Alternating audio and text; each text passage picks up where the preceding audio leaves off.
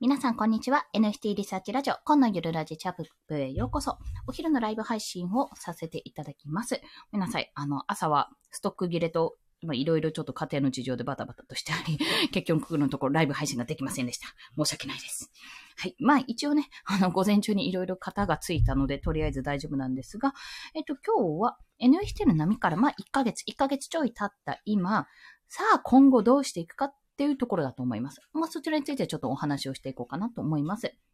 えっと、今すでにもうやられてる方、まあ、作品を出してる、出品されてる方、コレクションを出されてる方や、あともしくはこれから始めようと思っている方々に、まあ、お伝えすると、私のこれはあくまで見解なので、もしかするとまたなんかすごい人波が来て、あ、どうするどうするっていう状態になるかもしれないので、まあ、ちょっと一概には言えないんですけども、今現状私の見解としては、まず NFT は落ち着いてます。市場としては落ち着いてます。まあ、っていうか、これは嵐の前の静けさというような形で、次の波が来るまでの、やっぱり、あの、引き際なんだろうな、引き潮なのかなっていうところを感じております。非常に。まあ、それは、あの、新しいコレクションのための私は準備期間にもしてますし、あとは自分のポジションを獲得するための、あの、例えば情報発信とか、そういったものをするための、まあ、土台を作る期間なのかなということも感じているんですね。で、そこから、ごめんなさい、ちょっと息子の声が入ってるんですが、そこからどうしたらいいかってとこなんですけども、あの、まずですね、全振りすることは、確かに NFT の作品作りとかに全振りすることは全然おすすめはします。ただ、それは、あの、確実にすぐに稼ぎたいっていう方にはお勧めはしないっていうような状態です。要はまだ自分には余力があって何かしたいなって言って、今ちょっとテーマとかなんかパッとしないなって思ってる方で、なんかこう副業でも何でもいいです。あの、自分が今までやってきたこととちょっと違うことをやりたいとか、まあ何かしら変化を起こしたいとかっていう意味の新たな挑戦として NFT、まあもしくは仮想通貨ですね。暗号資産とかに、の情報に手を出すのは私全然ありだと思うんですよ。というのも確実にそれは、あの、波はあるんですよ。もちろん。そのなんていうのかな、あの、上がり下がりっていうのかな。コインに対しての上がり下がりとかあるものの、これ技術的に絶対広まっていくものなんですよ。確実にね、どう考えても。ただその広まりは、数年後かなと。一般化されるのはもっと時間はかかるであろうという見方がされております。まあ、そんな感じで、あの、数年後に向けての投資を今のうちにやっていくってところがいいのかなと感じています。仮想通貨自体も、まあ、バブルが2019年とか、まあ、バブルが弾けたりしたじゃないですか。弾けた後、今、あの、もう仮想通貨も一周してるわけなんです、ビットコインとか。で、今ビットコインってもう1万700万ぐらいするわけですよね。で、それでも、そんな状態でもビットコインに手を出してる人ってまだまだ少ない方なんですって。ビットコインが出てからも数年経っている、5年とか経っているのにもかかわらず、まだまだ出てないわけなんですよ。で、考えたら、NFT も今で、あの、まあ、出てから1年以上経ってますけども、日本で広まるのも、もう、もう、だまだかかるんじゃないかなって。仮想通貨でまだ5年でようやく700万でわーってなってるけど、まだ始めてない人がいるって考えたら、NFT はでもっと5年、10年ぐらいかかるんじゃないかなって。まあ、うちの、今息子0歳なんですけど、が10歳ぐらいになるときには、もう少しこう一般化していくんじゃないかなっていう風な形で見られてはいるんですよ。きっとね。で、だ要は早すぎるんですよね。で、そんな時に何をしたらいいかって言ったら、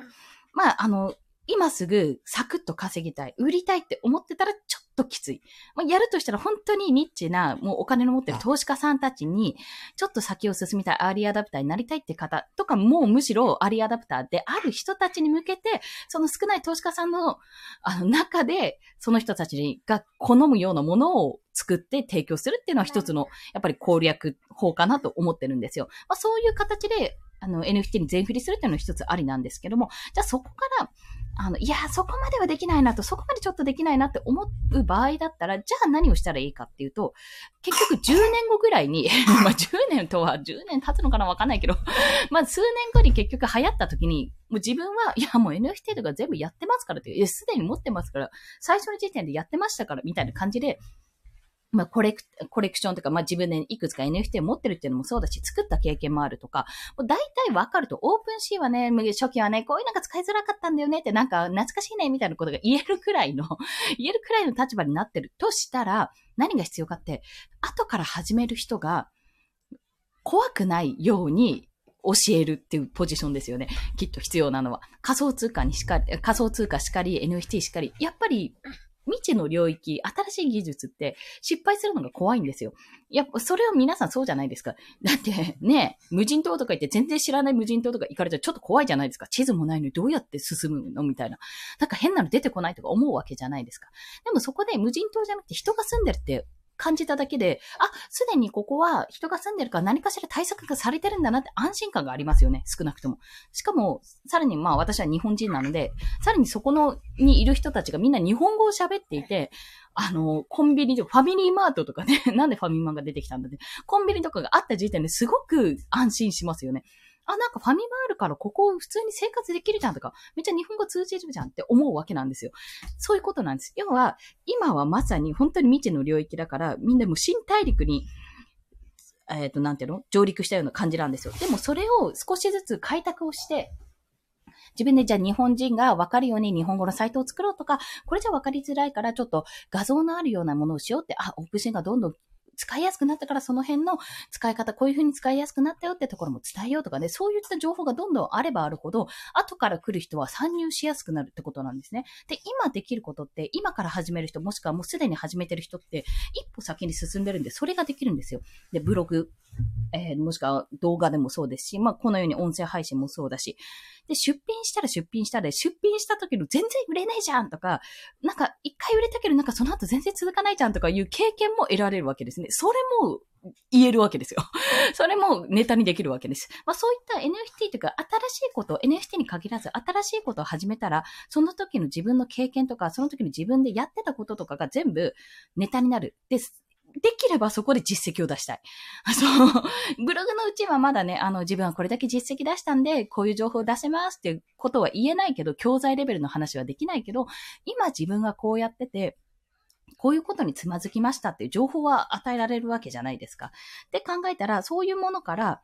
例えばアフィリエイトっていうのを、まあ、昨日、振り子のラジオ講義で教えてもらったんですけど、あの全部受け売りというか、もう全部教えてもらった話なんですけども、そういう、あの、やってきたことって、やっぱりパッて目は出ないんですよ、すぐに。目は出ないから、なんか合ってるのかな、大丈夫かなって思われるかもしれないけど、それはスキルを身につけてる時期だったり、それ自分のあの、まあ、要は、道路をね、道路、道路じゃないな、パイプラインの話をしていたんですけど、まあなんか、仕組みを作ってる段階だと、未来の自分が楽になるための仕組みを作ってる段階だから、今まさに仕組みを作ってる状態だと全然お金は入ってこないけど、最終的にそれができた時にめちゃめちゃいい仕組みになって、めちゃめちゃ潤滑にお金が入ってくるようになるとかね、そういう仕組みになってるんだよってただそこは耐えら、耐えるところなんだよっていうところもお話しされていました。で、じゃあ NFT も今この氷河期というか、まあちょっと落ち着いてしまったところ、じゃあどうしたらいいかって考えた時に、あの、まあ、とりあえず作って作って、売る、売る、とりあえず売っとけ、発表、ミンタ、ミンタ、ミンタ、みたいな感じじゃなくて、じゃあ今この落ち着いてる時期だったらもう少しクオリティ高いものを作ろうとか、コレクションをちょっと練ってみようっていうふうに持っていくのもいいし、自分は NFT を一度経験してるわけだから、そこから転じて、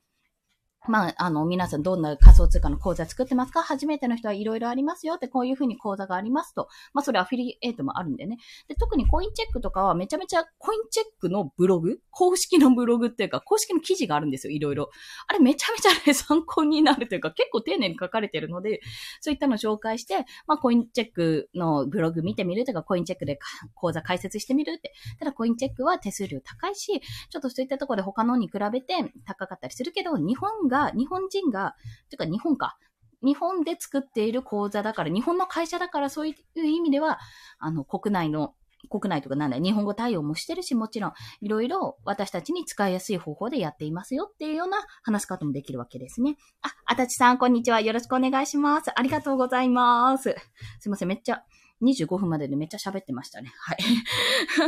NFT なんです。NFT って。まあちょっと NFT をね、あの諦めかけたというか、何やったらいいんだろうって、ちょっと昨日のラジオ講義までずっと迷っていたんですけども、まあ、昨日相談させていただいた結果、まあ、とりあえずやるしかねえと。やるにしても、なんか具体的に、あの、自分が届きそうな目標というか、まあ、ちょっと頑張れば届くであろう目標っていうのをまず立てて、突拍子もない金額とかじゃなくてね、うん、例えばコレクションでじゃあ、ボリュームトレード1イーサを目指すとかいうコレクション11月で1位差を目指すとしたら、まあ、1個で1位差を出すっていうのももちろんできますけども、じゃあ0.1イーサのものを10個出すってこともできるし、0.01イーサのものを100個作るってこともできるわけですよ。もうその辺をじゃあどうやって売っていくかっていうところも、やっぱり考えどころなんだなと。そういう意味では、その自分の NFT、NFT への売り方もそうだし、情報発信の仕方もそうだし、認知度をやっぱり高めないとってとこだし、あとギブですね。ブログとか動画とか何でもいいんですけども、どうやって情報発信をしていって、どうやって次から続く人とか、今困ってる人の助けになるのかっていうのをやっていくことかなっていうとこですね。プスケさん、プスケさん、かなこんにちは。ありがとうございます。フロンティアス。いや、いやいやいや、私はね、結構安全地帯からやってる方だなと思ってますよ。池早さんとかがガーって進んでるのを、後ろから、なんか、あの、小石ぐらいは拾いますみたいな感じですよ。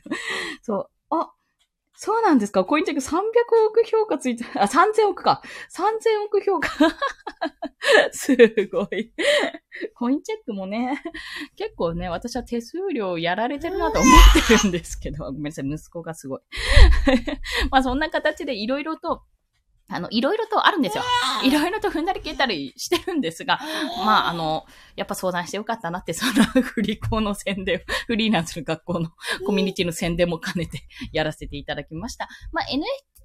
だから NFT のことしか話せないだけじゃなくて、NFT をやってるといえども、結局やってることって全部一緒で、今までやってきたブログとか音声配信とか、それこそ Twitter とか、あと今インスタ止まってますけど、インスタでどうやって発信するかとか、そういったものに全部繋がっていて、ただただ NFT はただ情報、情報というかテーマの一つなだけなんですよね。ということも考えたら、割とちょっと気が楽になったというか、そういったとこもあるので、NFT 今やってねえや、どうしようっていうのは、全然全然まだまだこれからですし、あの、違うテーマを発信してる方も全然これ今やってることは役立つと思ってるので、ぜひぜひお試しくださいというところですね。あたちさんありがとうございます。いいことあるよっていいです。3D、あ、3D いいですよね、3D ね。お、フリー素材サイト。あの 3D も今度ちょっとアバター作ってやってみようかなって、今教えてもらった ソフトがあるので、それをやってみようかと、ちょっと触ったりしてます。はい。まあそんな感じで、ちょっとそろそろ池早さんのラジオが始まりそうなので、そっちに行こうかな。うん、ちょっとね、今日まだ連、わかんない、チェックしてないんですけどね。あ、ブレンダーとかね。あ、ありがとうございます、プースケさん。